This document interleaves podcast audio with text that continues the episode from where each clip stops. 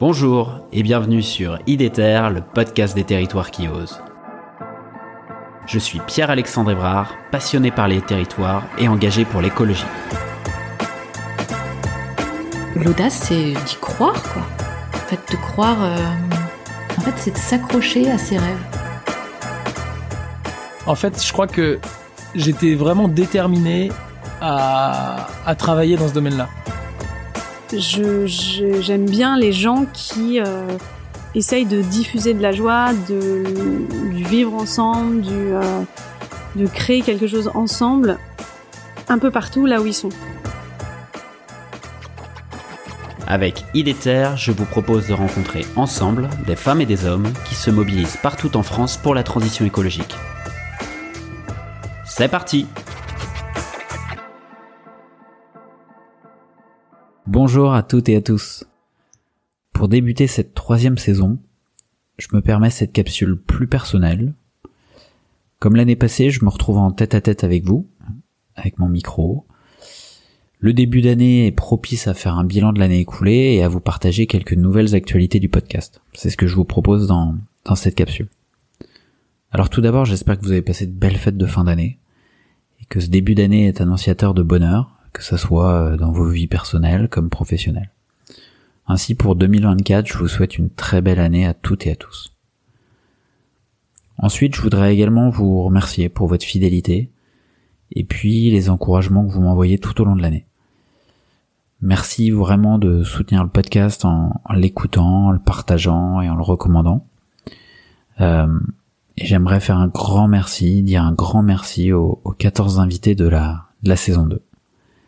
Vraiment merci beaucoup parce que euh, sans leur participation, alors c'est, c'est, ça s'avère jamais euh, compliqué de, de convaincre euh, les gens que j'ai pu identifier et que j'invite à, à témoigner dans le podcast.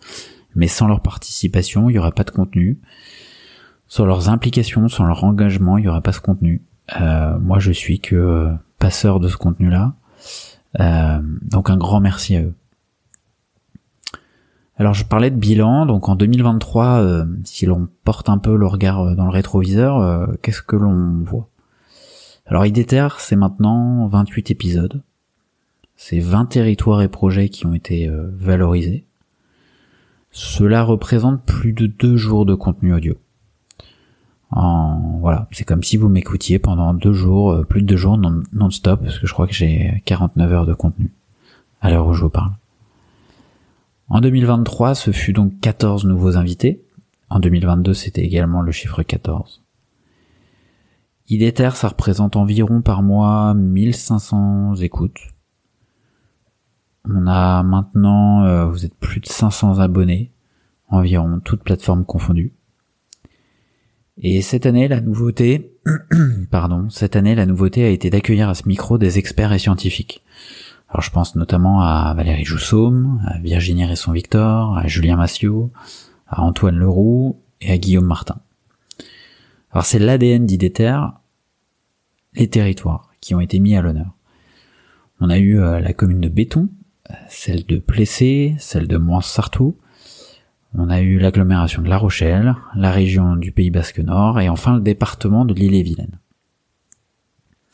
Alors en termes de thématiques, nous avons cette année exploré ensemble le sujet de la neutralité carbone, notamment avec l'épisode 28, hein, celui au 27 et 28 d'ailleurs avec La Rochelle Aglo, euh, celui, la thématique du budget vert, de l'alimentation durable, du développement local avec la monnaie locale Lochco, la participation citoyenne et les nouvelles façons d'aménager le territoire, le voyage responsable, le vélo en tant que solution pour décarboner nos mobilités, le rôle des campagnes dans les transitions, l'avenir des territoires, et enfin l'adaptation au changement climatique. Et enfin cet été, j'ai pu vous proposer des actualités avec des invités de la saison 1, avec les capsules en avant l'actu. Alors j'ai pas été très productif sur les capsules euh, littéraires, contrairement à, à 2022. La raison, c'est que j'ai voulu quand même euh, me concentrer davantage sur des lectures euh, plus romanesques, on va dire, cette année. Euh, voilà, euh, plus diversifiées par rapport au sujet de la transition écologique et que j'avais pas nécessairement de recommandations à vous faire. Je pense que 2024, je vais reprendre ces capsules littéraires parce que ces dernières semaines, j'ai pu lire des ouvrages intéressants à vous partager. Donc j'en republierai sûrement. Voilà, si vous aimez le contenu des capsules littéraires, parce que j'ai reçu euh, j'ai reçu des retours en ce sens, bah n'hésitez pas aussi à me le faire savoir parce que ça va me, me motiver davantage à, vous partager des, euh, des ouvrages. Alors en guise d'enseignement, bon là aussi c'est très difficile euh, de faire ressortir un plutôt qu'un autre. Chaque épisode apporte son lot d'enseignement. Je pense que vous serez d'accord avec moi, et mais je vais quand même essayer d'en faire ressortir trois, moi qui m'ont marqué. Le premier qui fait référence à l'épisode euh, 25, il me semble, sur les solutions d'adaptation fondées sur la nature avec Antoine Leroux, c'est la nécessité de travailler sur l'adaptation au changement climatique. Vraiment. Donc l'adaptation, c'est une démarche d'ajustement hein, par rapport au climat actuel ou attendu, ainsi qu'à ses conséquences. Euh, ce n'est pas baisser les bras de dire cela, c'est être réaliste. En France, nous sommes actuellement à plus 1,7 degrés par rapport à 1850, dû aux activités humaines. Donc oui, nous allons devoir nous adapter tout en réduisant les sources ou augmenter les puits de gaz à effet de serre. On parle donc d'atténuation. Donc atténuation et adaptation doivent être menées ensemble. Et là, je vous invite à regarder du côté de, vos politiques publiques, si vous travaillez en, en collectivité ou auprès d'organismes publics. Il faut vraiment que ces deux sujets soient présents. Adaptation et atténuation. Ensuite, second enseignement, c'est que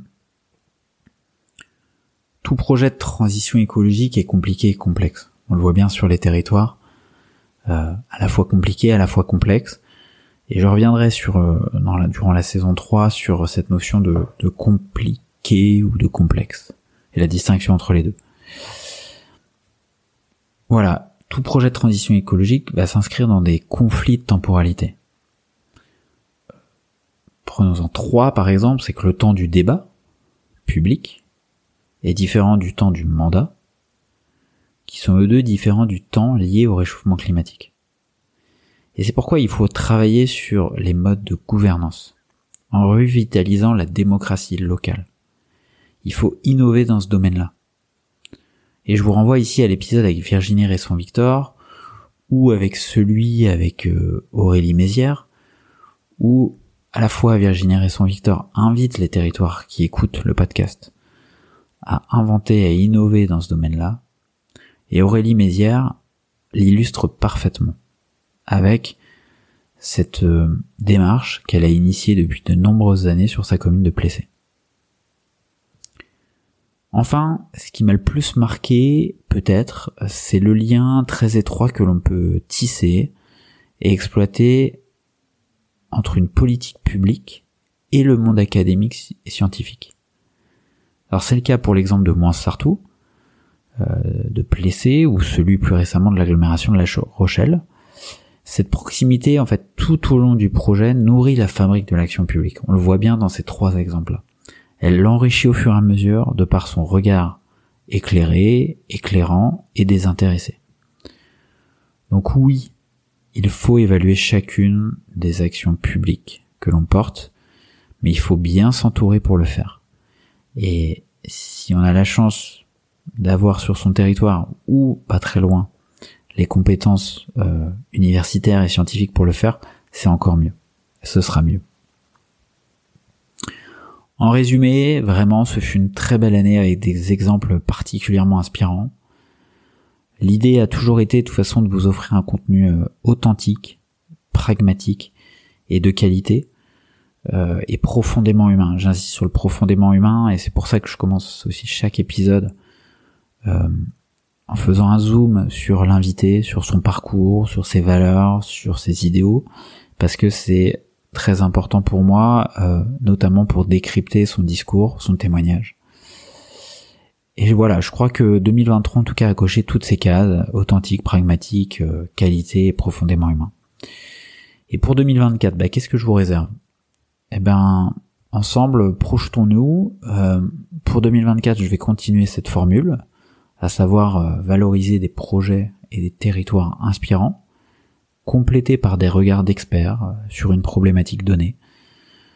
Voilà, j'aime bien naviguer entre la dimension locale de chaque projet. On est vraiment sur une échelle, une micro-échelle, et une vue plus macro, plus globale par des experts. Pour moi, ça vient vraiment enrichir la réflexion et la compréhension des enjeux locaux. Cette, euh, cet apport des experts.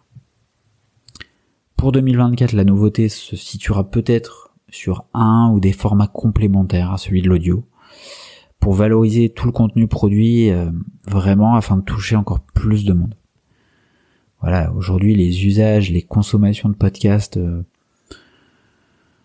sont en augmentation, ça c'est sûr. Euh, le podcast a, a vraiment un avenir devant lui, il n'y a pas de souci.